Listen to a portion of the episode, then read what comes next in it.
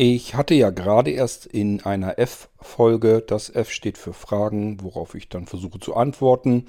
In solch einer Folge im Irgendwasser hatte ich ähm, der Manuela erklärt, was es so an Möglichkeiten gibt, wenn man seinen alten Blinzeln-Computer von Blinzeln umrüsten lassen will.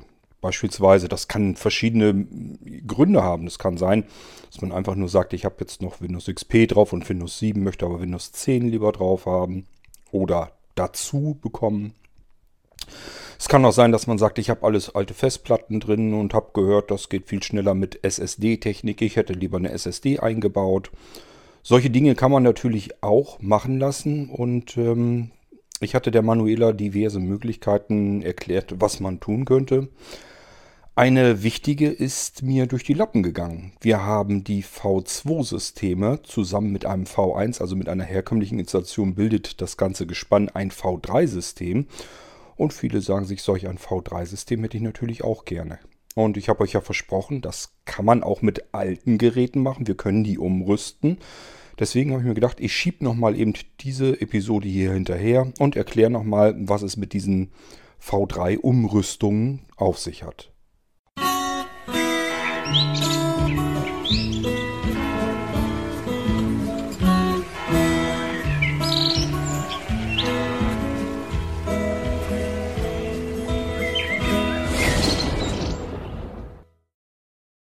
Solch ein Beispiel, wie Manuela es hat, haben vielleicht noch mehr Menschen, denn wir sind ja schon eine ganze Zeit lang im Geschäft. Das heißt, ähm, man kann schon seit vielen Jahren, Jahrzehnten Blinzeln Computer kaufen und ähm, wir bauen die ja absichtlich so, dass sie möglichst lange auch bei euch halten sollen.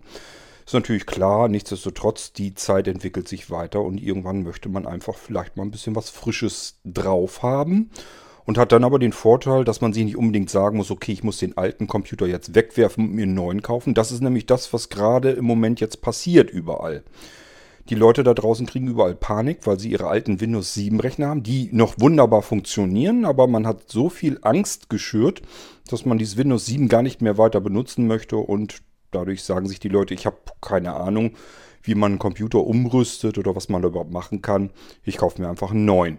Der alte ist alt genug, wird mal Zeit, dass was Neues kommt. Obwohl der von der Hardware her äh, wunderbar noch es tun würde. Die Hardware hat sich, wie gesagt, nicht so extrem viel weiterentwickelt, als dass man sagen müsste, ein Rechner, der 5, 6, 7 Jahre alt ist, der muss mit aller Gewalt ausgewechselt werden. Das ist gut möglich, dass der doch vollkommen genügen würde, ausreichen würde. Und das Schöne ist, wenn man äh, ihn neu aufsetzen würde, würde er sich sogar anfühlen wie ein neuer Computer. Man hätte gar nicht mehr das Gefühl, dass man an einem äh, etliche Jahre langen Ding irgendwie sitzen würde. Ähm, es ist also so, dass Windows 10 in, der, in den Ressourcen, die es benötigt, gar nicht so wahnsinnig viel schlimmer ist als Windows 7, gar nicht so wahnsinnig viel mehr verbraucht. Ja, okay.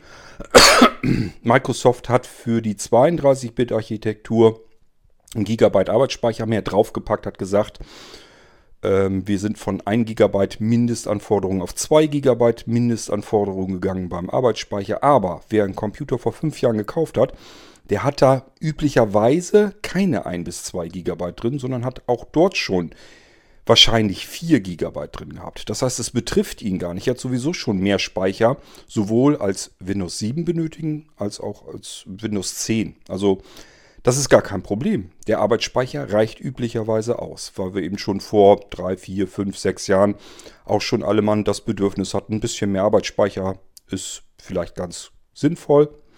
Und dann hat man oftmals eben zumindest so 4 GB reingesteckt und die haben wir jetzt da drinne und die reichen völlig aus, um auch Windows 10 zu betreiben. Und zwar auch Windows 10 in 64-Bit. Ja, ähm, das heißt, macht durchaus Sinn, sich Gedanken darüber zu machen, ob man aus dem alten Kästchen nochmal ein bisschen was Neues herauszaubert. Ist gar nicht unbedingt nötig den alten Rechner zu entsorgen und sich einen neuen zu kaufen. Kann man natürlich machen. Ähm, es macht insofern dann Spaß, also ich kann ja nur aus meiner Perspektive sprechen. Wenn ich jetzt einen Tower hier noch stehen hätte, hatte ich ja auch, aber ich habe die natürlich schon früher entsorgt, die Dinger. Mir sind diese Tower-PCs auf den Keks gegangen, weil die so viel Platz wegnehmen, weil die so groß sind, weil sie relativ laut lüften und man hört sie und es rattert hier und knattert da und das ist etwas, das will ich alles nicht mehr. Ich möchte eigentlich möglichst kleine, kompakte Hardware haben, die von der Leistung her in nichts nachsteht.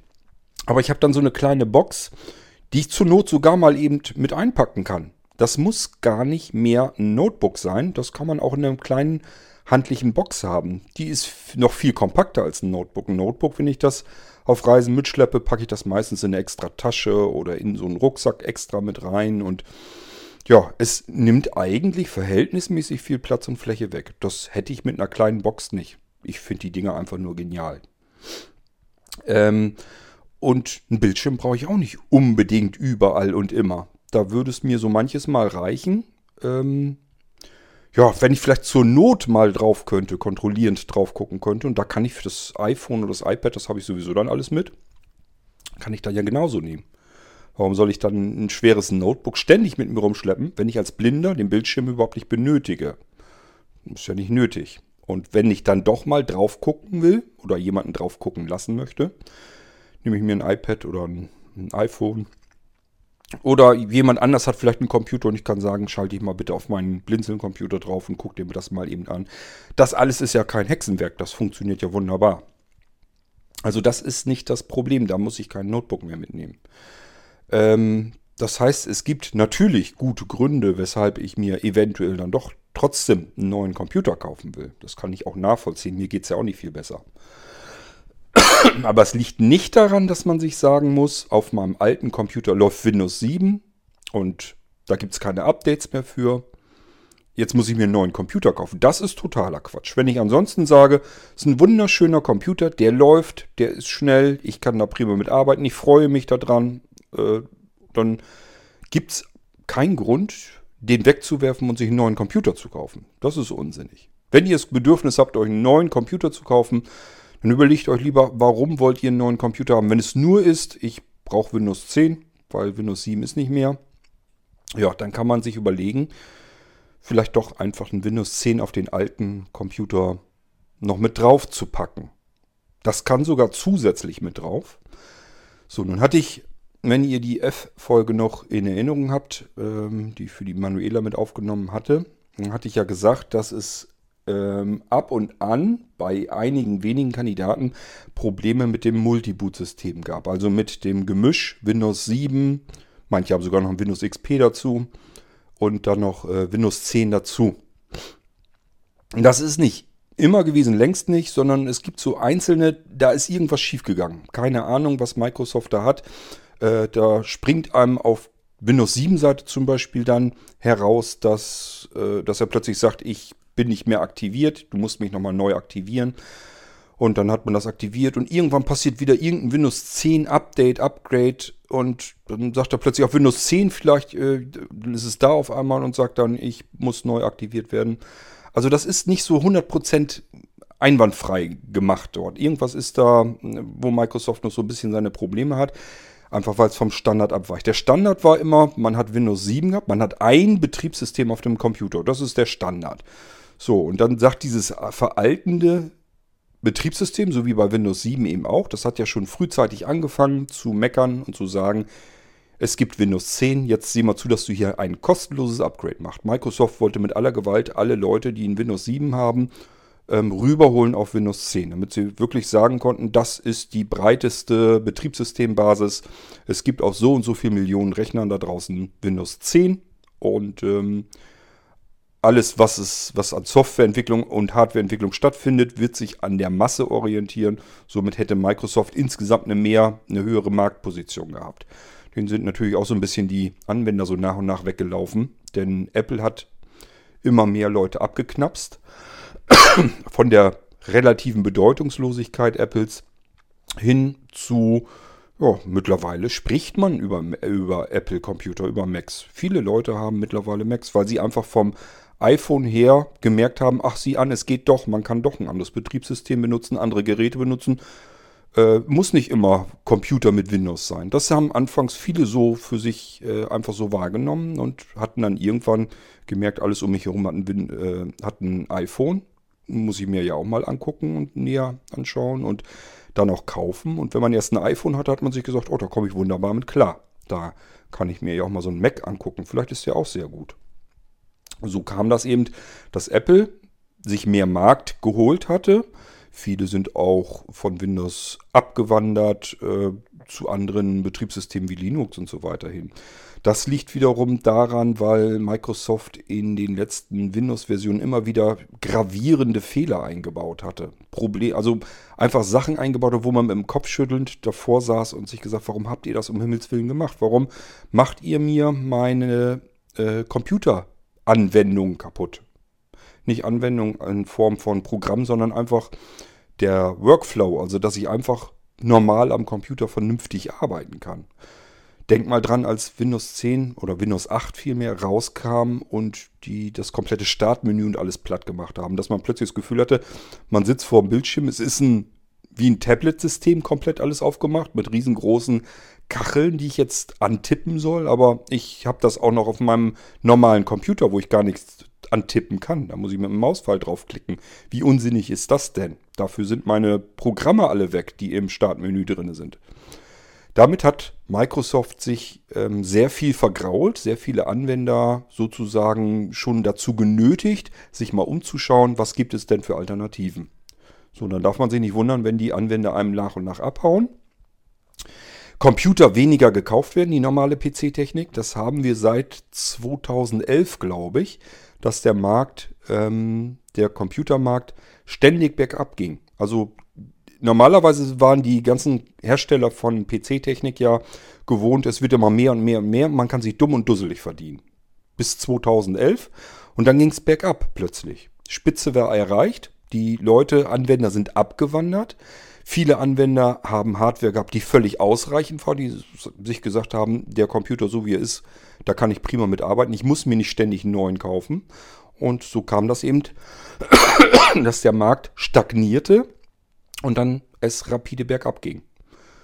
Ähm, dadurch sind andere Blüten hervorgetrieben worden. Ich habe ja schon mal in einer Sendung hier im Irgendwasser erzählt, was ich von zum Beispiel der aktuellen Notebook-Technik halte, die da draußen auf dem Markt ist. Und ich will mich da jetzt nicht nochmal drüber auslassen, aber das sind Dinge, die kommen daher, weil ähm, die Hersteller sich überlegen müssen, wie können wir auf diesem Markt, der bergab geht, trotzdem noch unser Geld verdienen. Und das kriegt man nur hin, indem man weniger Material, Know-how ähm, und so weiter einsetzt. Versucht natürlich aber auch, die Preise runterzudrehen, damit die Geräte attraktiver werden, damit sich eben doch so mancher eben sagt, okay, ich habe einen normalen Computer, der bleibt hier auch so, aber zum Beispiel habe ich vielleicht ein älteres Notebook, das raffelt so vor sich hin. Ja, so ein Notebook, so teuer sind sie ja eigentlich nicht mehr. Kaufe ich mir nochmal einfach ein neues Notebook dazu. So hat man die Leute vielleicht auch nochmal eben abgeschnappt vom Markt. Also das ist eben das, was ich so am Markt beobachte, dass die Geräte insgesamt ein bisschen billiger hergestellt werden. Das heißt ein bisschen teilweise doch recht gravierend.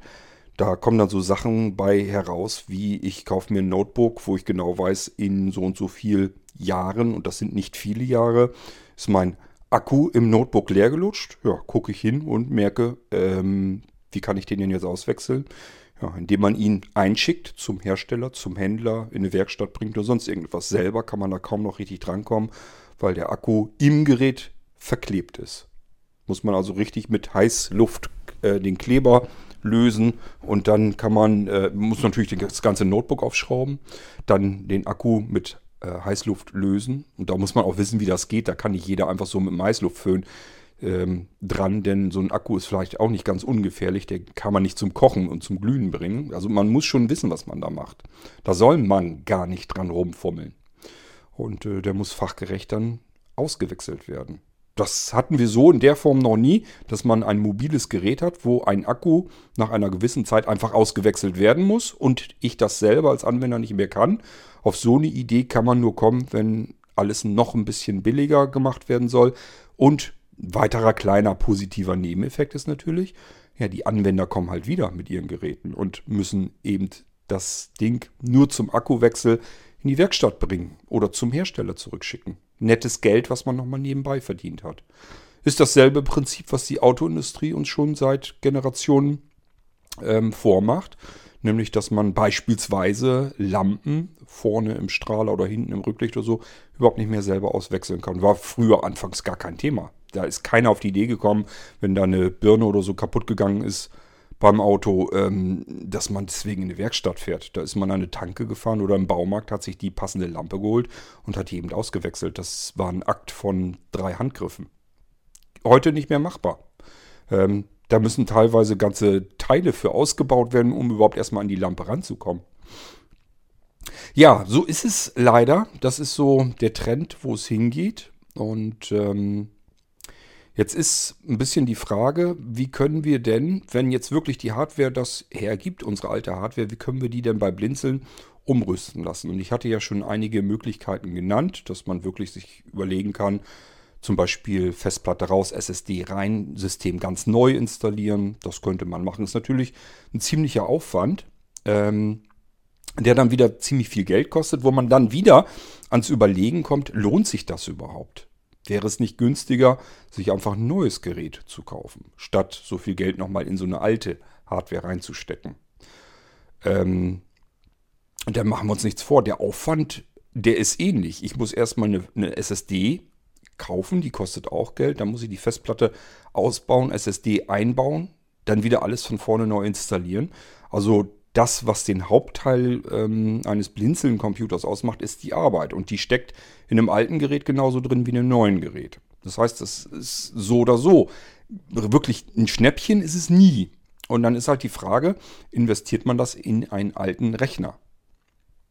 Es muss aber ja noch Alternativen geben und die gibt es natürlich auch und die sind mir eben auch noch eingefallen, nämlich sogar noch eine schöne Alternative, denn ich habe ja, wo ich ähm, bei der Entwicklung der V2-Systeme äh, dort am Arbeiten war, habe ich ja schon gesagt, man wird das Ganze auch umrüsten können, also alte Geräte auf moderne V3-Technik bringen können. Und das kann man natürlich wirklich. Das ist das, was ich hier in dieser Episode nochmal eben nachschieben wollte. Wie funktioniert das? Wie muss man sich das vorstellen? Auch hier muss man natürlich sicherlich einen Termin abmachen, wann das alte Gerät hier zu blinzeln her muss, damit ich dann dabei gehen muss. Ich muss einen Auftragsslot frei haben, damit ich dann das Gerät umrüsten kann. Ich kann ja nicht einfach alles, was hier ist, stehen und liegen lassen und abbauen und abklemmen, äh, um das Gerät dann vorzuziehen und dazwischen zu packen. So geht es dann auch nicht.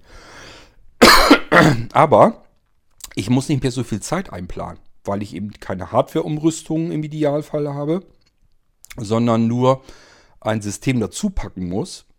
Und da es ein V2-System ist, kann ich äh, das Windows 10 komplett vorbereiten. Wie müsst ihr euch das vorstellen? Ich fange hier an auf reiner, purer Intel-Technik. Das ist also wirklich ein absolut reiner Intel-Rechner, Intel-Chipsatz, Intel-Prozessoren, Intel-SSDs, Intel-RAM, alles von Intel drin. Also, äh, weil Intel am, am gravierendsten, am engsten mit Microsoft zusammenarbeitet. Und ähm, Vorteil ist, äh, wenn man auf solch einem Rechner ein Windows 10 installiert, der Gerätemanager ist von Anfang an sauber. Der muss auch nicht, auch nicht mal ins Internet gegangen sein. Muss er, soll er natürlich trotzdem, aber es müsste noch nicht mal. Der Gerätemanager ist von vornherein sauber. Alles, was Intel macht, da sind die Treiber üblicherweise immer alle schon im Windows-Setup mit drin. Sauberer geht's nicht. So, und dann auf solch einem Gerät ähm, erstelle ich dann oder installiere dann diese V2 Windows 10 Laufwerke. Das kann ich auch komplett fertig machen, das heißt samt Verknüpfung, samt Receiving-System, alles was Blinzeln so an Funktionalität zu bieten hat, kann da schon fertig gemacht werden. Und dann ist dieses V2-Laufwerk, ist ja eine Image-Datei, das ist dann komplett fertig. So, und jetzt könnt ihr euch vorstellen, jetzt kann euer Notebook oder euer Tower-PC zu Blinzeln geschickt werden. Ich habe das Ding dann hier, kann es im Idealfall sofort anklemmen und gehe jetzt dabei und kopiere das V2-Image rüber bei euch auf die Festplatte, auf die SSD, je nachdem, was ihr dort habt. Wir müssen nur zusehen, dass wir Platz genug noch haben. Dann ähm, werde ich das Datenlaufwerk überschreiben, ähm, wobei nicht eure Dateien gelöscht werden, sondern äh, ich kopiere sozusagen drüber. Also nur, dass die Programme und so weiter ausgetauscht werden, die neuer sind, dass das äh, alles richtig ist. Wenn ihr Texte, Dokumente oder Musikdateien oder irgendwas auf dem Datenlaufwerk drauf habt, ist nicht schlimm, die bleiben da und äh, sind auch immer noch an derselben Stelle. Es wird also rüberkopiert, das Datenlaufwerk, damit ich einen neuen Stand habe. So habt ihr auch alles an neuerer Software, ähm, alles was neu ist, habt ihr dann auch mit drauf, aber das alte bleibt eben. So, und zusätzlich kommt eben das V2-Laufwerk auch mit auf euer Datenlaufwerk. Da brauchen wir also noch ordentlich Platz. Ähm, und dann geht es dabei, ich muss dann das V2-System bei euch in das Boot-System mit integrieren. Das ist aber, ja, ist auch Arbeit, aber ist halt machbar. Ist jetzt nicht so, dass ich da jetzt Stunden für brauche, sondern das ist ähm, relativ äh, verhältnismäßig einfach gemacht. Ähm, und wenn ich das Boot-System angepasst habe, dann habt ihr das V2-System mit drin. Und äh, dann muss ich das V2-System, also das Windows 10, dann nochmal starten, dann die Treiber anpassen, die Treiber von eurem Notebook, von eurem anderen Gerät, das ist ja kein reines Intel-Gerät vielleicht, sondern ist irgendwas anderes, ist ein MSI-Mainboard oder ein Asus-Mainboard oder was auch immer da drin. Dann muss ich die Treiber noch ähm, integrieren. Das ist, wenn ihr einen Rechner habt mit irgendeinem 64-Bit-System. Ähm, naja, irgendeinem ist auch schlecht gesagt. Also jedenfalls, ich muss mich darum kümmern, dass ich den Gerätemanager so sauber wie möglich kriege. Ähm, wenn das dann erledigt ist, dann ähm, wird nochmal kontrolliert, ob alles läuft und funktioniert. Und ob ihr natürlich zwischen euren alten System und dem neuen System hin und her wechseln könnt. Und ähm, dann ist das aber schon fertig. Das kann ich, wenn ich stramm arbeite, äh, ich sag mal, in, na, vielleicht sechs Stunden oder so ist das auch erledigt. Also das kriege ich dann hin. Das ist natürlich nicht die wirkliche tatsächliche Arbeitszeit. Ich habe ja vorher das ganze System vorher installiert. Das sind nur die Anpassungen. Das sozusagen das Integrieren in euren alten Rechner ähm, mit den neuen Systemen und den neuen Programmen, neue Software und so weiter. Ähm, das sind eben auch ein paar Stunden, aber ähm, es ist dann aber auch erledigt. Und ich habe innerhalb von einem Arbeitstag euren Rechner auf und umgerüstet. So, das heißt, rein in der Theorie könnte er am nächsten Tag wieder raus. Geht natürlich nicht, weil ich hier einmal die Woche höchstens ähm, einen Postausgang habe, jemand, der die Pakete abholt. Es kann also sein, dass es schlimmstenfalls eine Woche dauert, aber es dauert eben nicht, wer weiß wie viele Wochen. Das ist der Vorteil an der ganzen Sache. Und noch der größere Vorteil, ihr könnt mit euren alten Systemen, so wie ihr es gewohnt seid, ganz normal weiterarbeiten. Das ist das Schöne an der Sache. So wie bei der Manuela, ich habe das natürlich auch alles nicht im Kopf, was ihr jetzt an Systemen auf euren alten Geräten drauf habt. Ich gucke ja nun nicht in jeden Auftrag, was war da eigentlich nochmal drauf. Das ist nur dann, wenn es nötig ist, damit ich einfach Bescheid weiß. So, und Manuela hat gesagt, sie hat noch ein XP drauf im Windows 7 und Zähne knirschend murmelnd würde sie eben dann auf die beiden Systeme verzichten und Windows 10 auf ihrem Notebook drauf haben. Ja, dieses Zähneknirschen müsste nämlich gar nicht sein.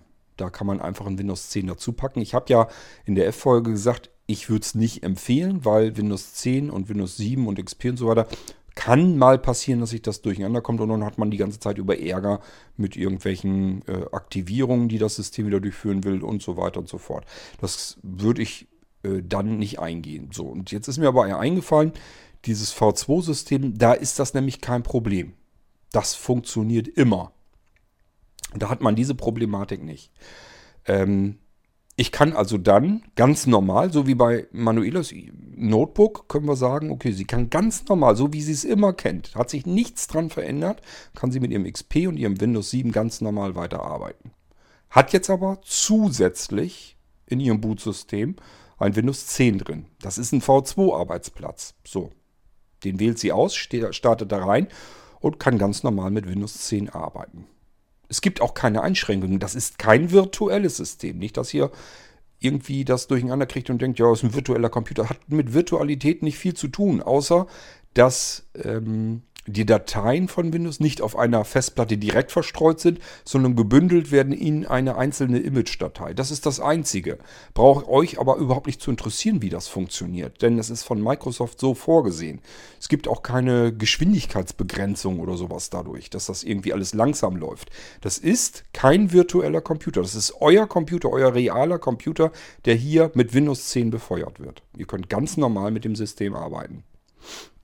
So, wir haben dann also, so wie bei Manuela, kann sie sagen, okay, ich habe ein XP, ich habe ein Windows 7 und ich habe ein Windows 10 und alle drei laufen voneinander unabhängig. Ich kann mit allen dreien arbeiten, ohne dass das da irgendein Problem gibt.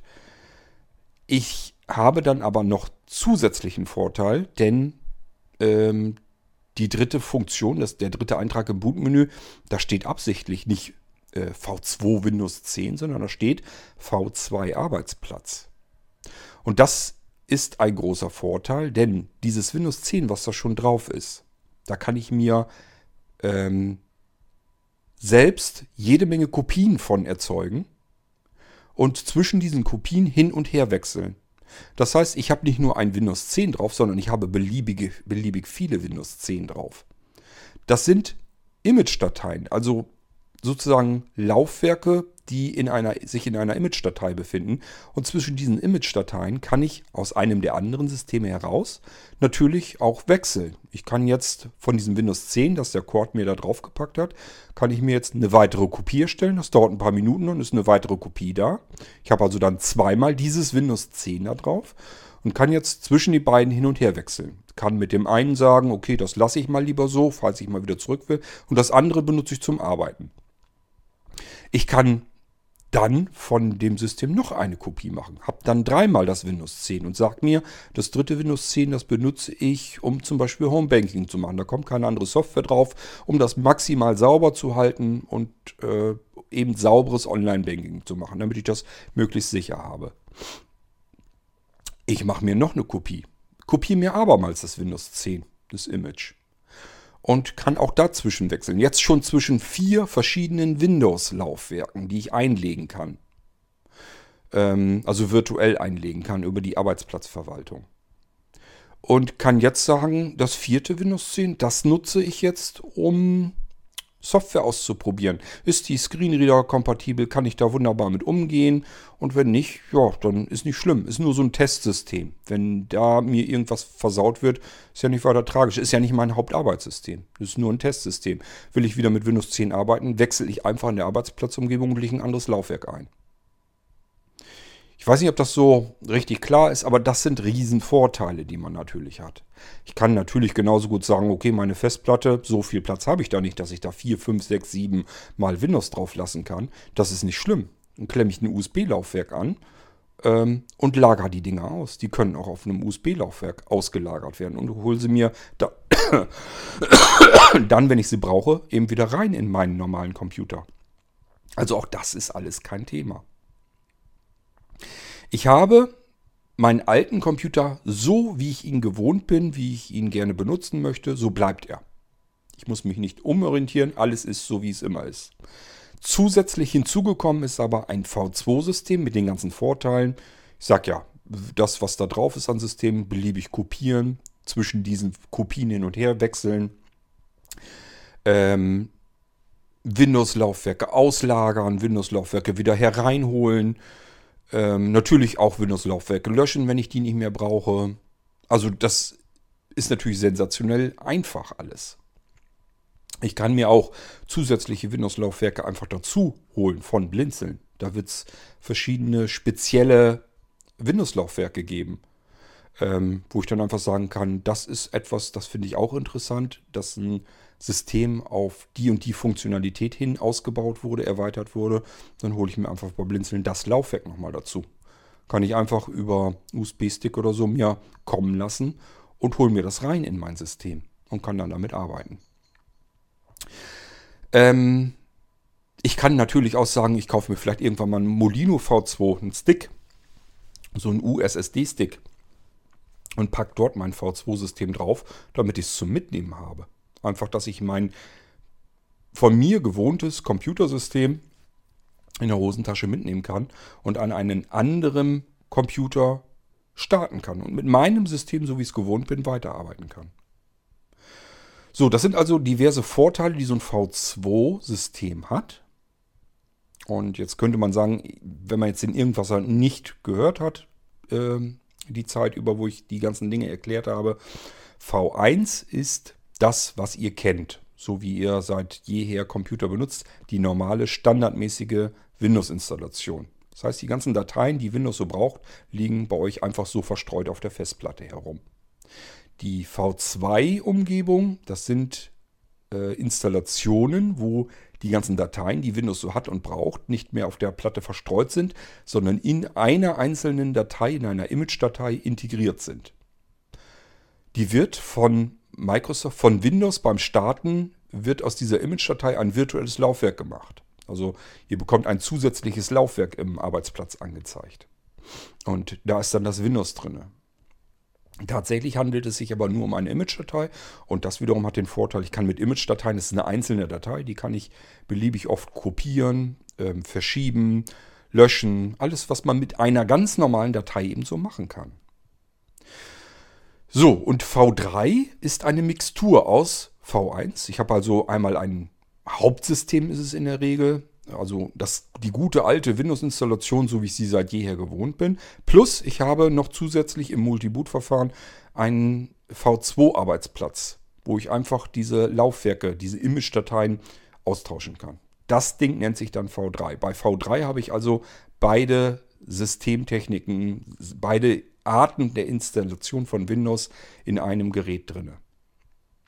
Habe ich sämtliche Vorteile, die man so haben kann. Ähm, nun könnte man vielleicht sagen, wo ist denn dann noch der Vorteil von einem V1-System? Das klingt auch mit dem V2-System alles zu schön, um wahr zu sein. Das ist doch alles viel besser. Es gibt einen kleinen Haken. Ich bin da dran, den auszumontieren sozusagen, aber dafür brauche ich noch ein bisschen Zeit. Ähm, und zwar ist das, dass Microsoft gesagt hat, ähm, wenn jemand in solch eine Image-Datei, das sind VHD-Dateien, virtuelle Harddisk, dafür steht das VHD, das sind diese Image-Dateien, von denen ich die ganze Zeit erzähle. Und da sagt sich Microsoft, wenn diese, wenn unser Windows in solch eine VHD ähm, installiert wurde, dann lassen wir für diese Installation keine Upgrades, also die großen, die Feature-Upgrades, die lassen wir nicht zu, die sperren wir dann, die blockieren wir. Feature-Updates, das sind diese großen Dinger, wo das komplette Windows-System einem unterm Hintern ausgetauscht wird. Also nicht die kleinen Updates, die laufen trotzdem weiter. Diese ganzen Sicher Sicherheitsupdates und so weiter, das bleibt alles. Aber diese ganz großen Upgrades, wo das ganze komplette System ausgetauscht wird, ähm, die sind blockiert dann. Das kann man umgehen, ich weiß auch, wie das geht und ich arbeite auch daran, damit man auch die großen Upgrades auf V2-Systemen laufen lassen kann. Dafür braucht man ein zusätzliches Wartungssystem. Das wird einfach eingeschaltet, das Wartungssystem. Äh, das startet dann wiederum auf einem virtuellen Computer in das V2-System. Und dadurch, dass es auf einem virtuellen Computer gestartet wird, wird aus dem ähm, V2-System ein V1-System dann ist diese Blockade natürlich aufgehoben und dann funktioniert auch das große Upgrade wieder. Und wenn das Upgrade durchgelaufen ist, dann kann man wieder sagen, okay, Wartungssystem fahre ich herunter, schalte ich aus und schalte wieder den ganz normalen Rechner ein mit meinem V2-System und kann dann wieder ganz normal weiterarbeiten.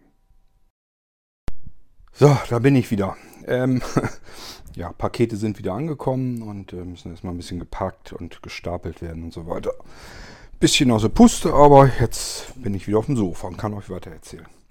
Also, ähm, wo waren wir stehen geblieben? Also bei den Vorteilen und die Nachteile, das äh, habe ich euch erzählt, dass Microsoft das sperrt.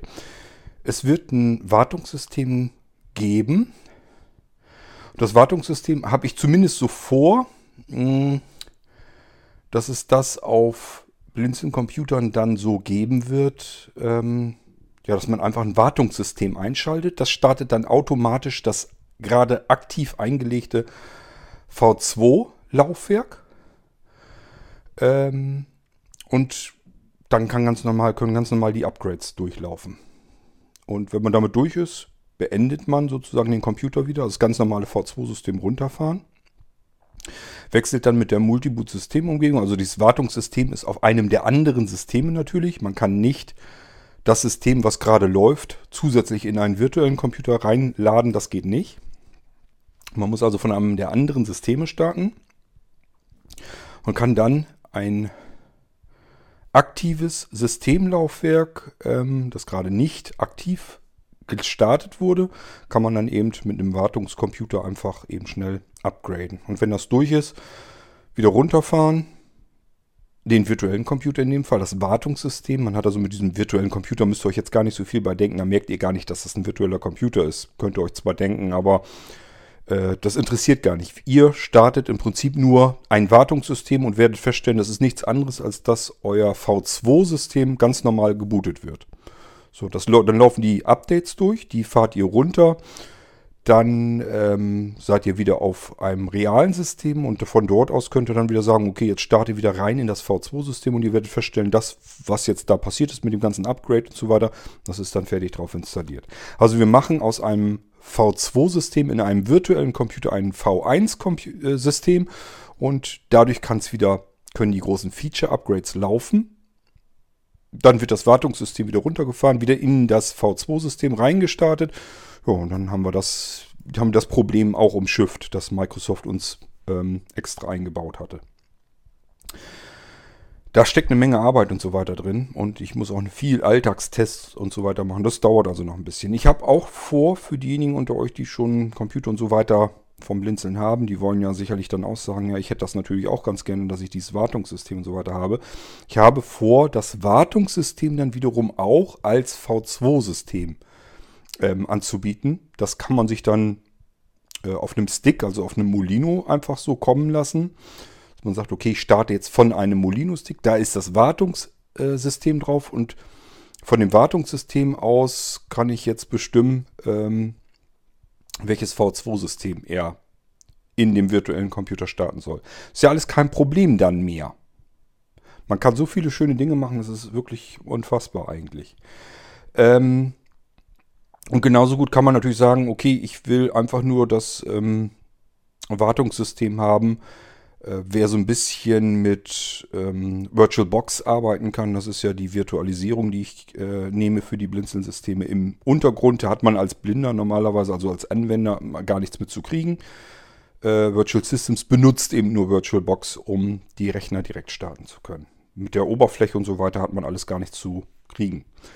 Ähm, und wer da so ein bisschen in VirtualBox ein paar Handgriffe machen kann, kann auch das Wartungssystem ganz leicht integrieren. Voraussetzung, man hat Virtual Systems, dann geht das. Gut, also es gibt verschiedene Möglichkeiten und Wege, wie man dann da rankommt. Das dauert aber noch ein bisschen. Bis dahin müssen wir erstmal noch mit den V2 und V1 Computersystemen so arbeiten, wie sie sind. Das ist aber ja schon allerhand. Mehr als ich sonst irgendwo anders auf einem Computer anstellen kann. Ähm, und so könnt ihr die alten Systeme eben benutzen.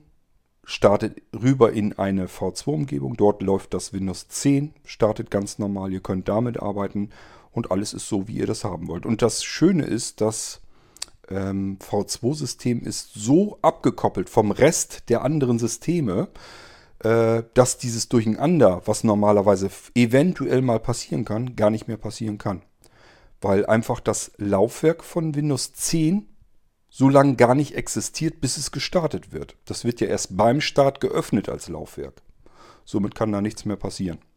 Also ist eine schöne praktische Geschichte. So, in Manuelas Fall, sie hat ein Notebook mit XP und Windows 7 und dann würde ich ihr Windows 10 als V2-Maschine dazu machen. Und äh, wie gesagt, sie kann das Windows 10 verändern, sie kann es auf Knopfdruck sichern, Wobei das sicher nichts anderes ist, als ich kopiere mal eben die Image-Datei irgendwo anders hin. Kann diese Image-Datei auch wieder austauschen. Das ist das, was ich unter Wiederherstellen dann vielleicht verstehen würde bei normaler Technik.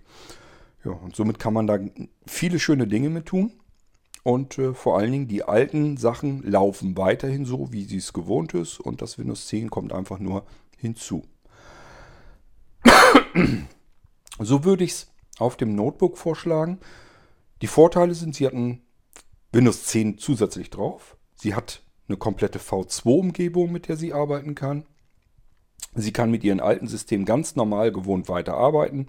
Eigentlich ist das so die Lösung, die man haben möchte. Ähm, so würde ich es auf dem Notebook vielleicht tun. Und weiterer Vorteil ist einfach, die Zeit, die ich da hineinbuttere, die ist abschätzbar. Vor allen Dingen die Zeit, die der Rechner hier sein muss. Ich sage ja, ich kann ja alles hier in Ruhe vorbereiten. Und somit ist die Zeit, die ich dann brauche, wo der Rechner hier ist, wo ich die Anpassungen machen muss, das ist dann relativ flink gemacht. Somit kann der Rechner so schnell wie es möglich ist eben wieder zurückgehen. Man hat nicht so lange Zeit, auf seine Umrüstung zu warten. Also jede Menge Vorteile und ähm, deswegen, das ist so die Tendenz, wo ich ähm, hinüberlegen würde. Es kann höchstens sein, dass Manuela sich sagt, auch die Geschichte mit der Umrüstung der eigentlichen Festplatte auf SSD-Technik gefiel mir aber auch ganz gut, denn äh, das würde den Computer ja schneller machen. Das ist zwar richtig, nur das Problem ist, also Notebooks schraube ich persönlich nicht mehr auseinander. Die muss ich schrauben lassen. Äh, da muss ich drauf warten, bis das alles so passt, rein terminlich. Und dann muss ich die Kiste irgendwann wieder kriegen. Also das ist eine Geschichte, die dauert wirklich länger dann. Das geht nicht. Das wäre früher wäre es nicht so schlimm gewesen. Da hätte ich mich einen Abend hingesetzt, hätte gebastelt und geschraubt. Das traue ich mir bei Notebooks mit meinem Sehrest mittlerweile aber auch nicht mehr zu. Es gibt verschiedene Geräte, auch Kleingeräte, die ich durchaus noch öffne und aufschraube, aber nicht mehr äh, mit Notebooks. Das mache ich nicht mehr.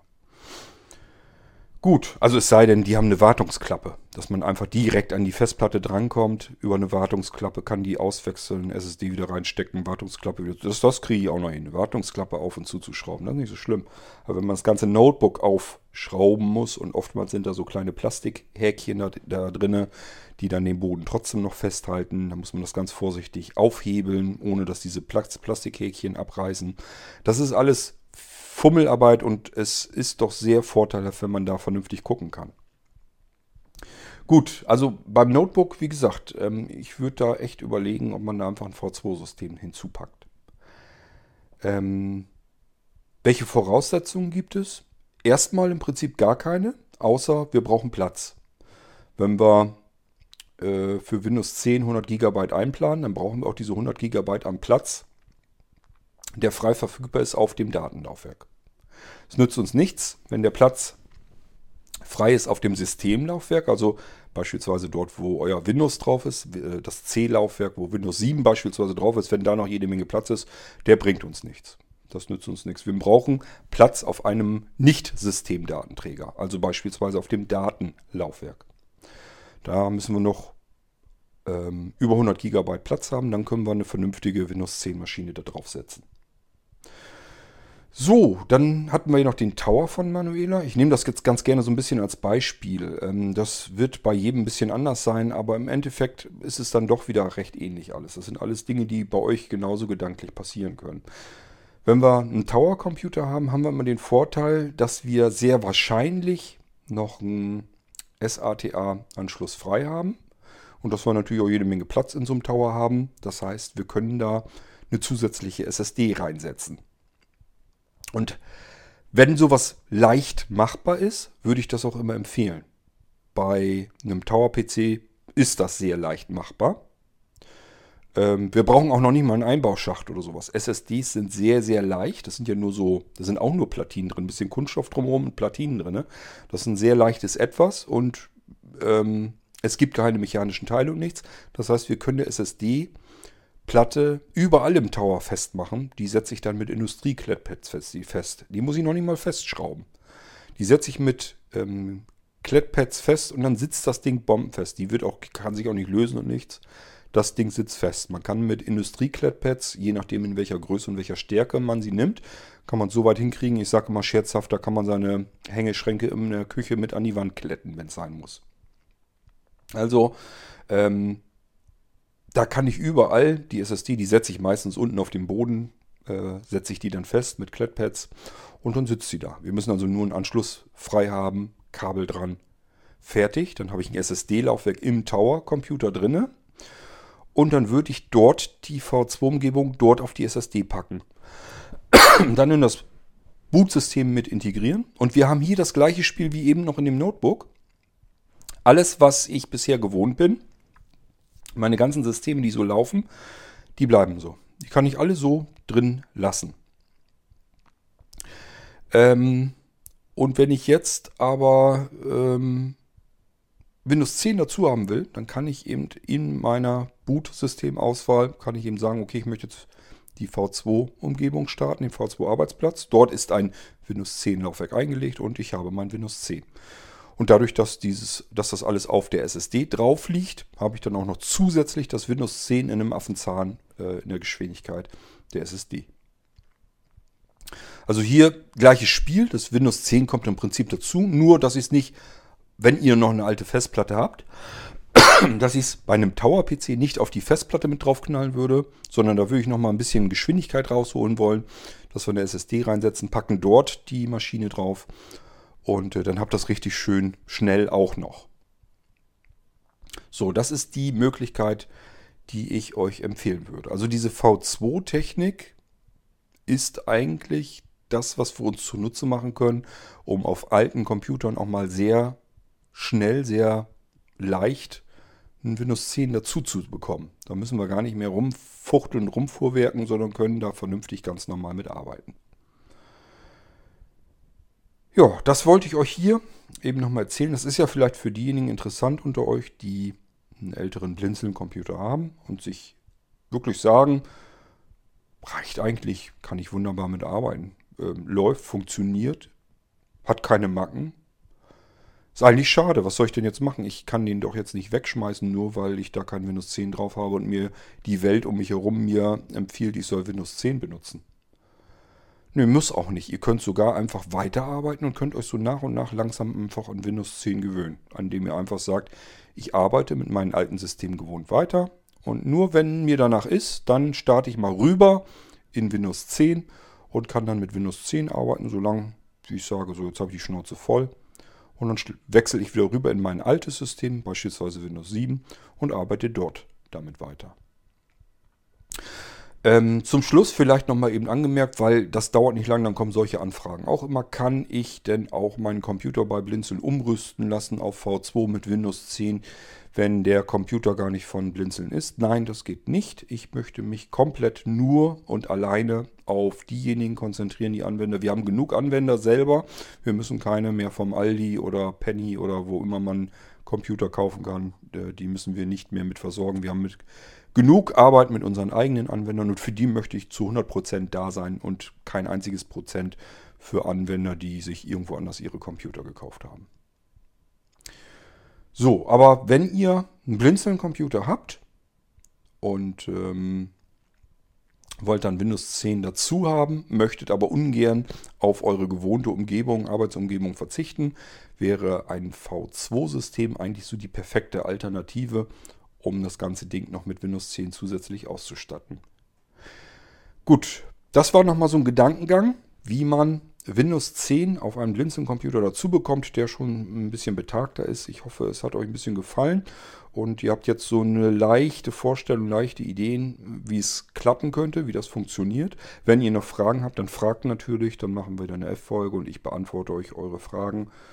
Das ist gut möglich. Ich denke dann immer, ich versuche das schon so weit zu erklären, in der Hoffnung, dass man es ein bisschen verstanden kann, verstehen kann. Nur ihr müsst euch mal vorstellen, da sitzen oftmals Welten dazwischen. Ihr zu Hause, die einfach einen Computer einschalten, damit arbeiten und zufrieden sind, dass das alles so läuft, wie es laufen soll. Und bei mir, der eigentlich dieses normale Arbeiten mit dem Computer äh, weit weniger hat. Also, dass ich mal beispielsweise mit Word arbeiten muss oder sowas. Das ist, das sind ähm, Ausnahmezustände. Das kommt einmal im Jahr vor vielleicht. Na, macht vielleicht auch so ein zwei- oder dreimal, aber öfter ist es sicherlich nicht. Also dieses, was ihr eigentlich mit eurem Computer zu Hause macht, das mache ich hier ja gar nicht. Ich kümmere mich darum, aus diesem Computersystem wesentlich mehr herauszuholen für uns an Funktionalität, auch an Leistung und auch an Qualität. Also ich tue eigentlich alles Mögliche, um den bestmachbaren Computer hinzubekommen. Das ist mein Ziel immer. Ich möchte euch Geräte an die Hand geben, wo ihr dann sagt, ui, wow, was ist das für ein geiles Ding? Sowas habe ich überhaupt noch nicht gehabt. Das ist eigentlich so mein Ziel, dass ihr merkt, das ist nicht einfach nur irgendwie ein Computer, sondern das ist viel mehr. So. Ähm, das ist meine Arbeit mit diesen Computersystemen. Ich bin also rein gedanklich schon, oder mein ganzer Alltag spielt in einer ganz anderen, ähm, in eine ganz andere, in eine, eine ganz andere Richtung. Ich entwickle Computer und ihr wollt eigentlich nur arbeiten mit den Dingern. Und wenn ich euch natürlich erzähle, ähm, was ich hier mache und wie das funktioniert, dann haben wir dazwischen natürlich eventuell eine ganze Menge Luft, dass ihr sagt, ich verstehe überhaupt nicht, was der Kerl mir da erzählt.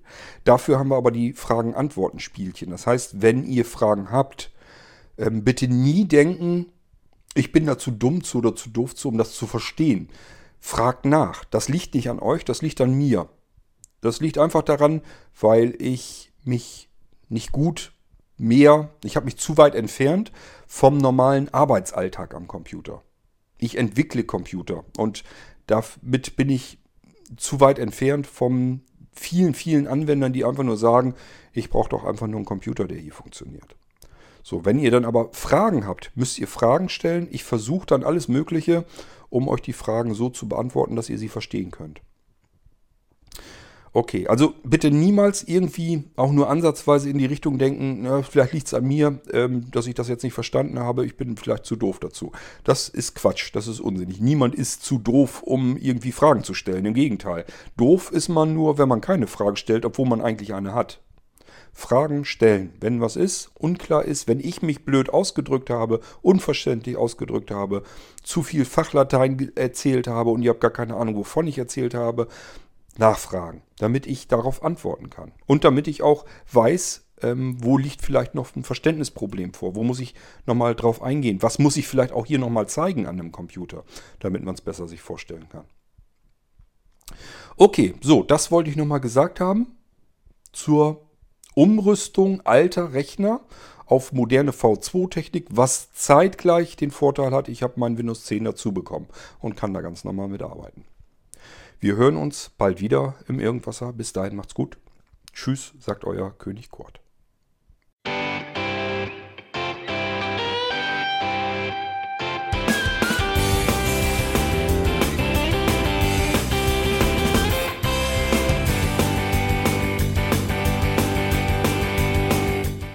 Das war Irgendwasser von Blinzeln. Wenn du uns kontaktieren möchtest, dann kannst du das gerne tun per E-Mail an podcast.blinzeln.org oder über unser Kontaktformular www.blinzeln.org. Blinzeln schreibt man in unserem Fall immer mit einem D in der Mitte. Wenn du möchtest, kannst du uns sehr gerne auch einen Audiobeitrag auf unseren Podcast Anrufbeantworter sprechen. Der hat in Deutschland die Telefonnummer 05165 439 461. Und wenn du uns aus dem Ausland anrufen möchtest, dann ersetze einfach die erste 0 gegen die 0049 für Deutschland.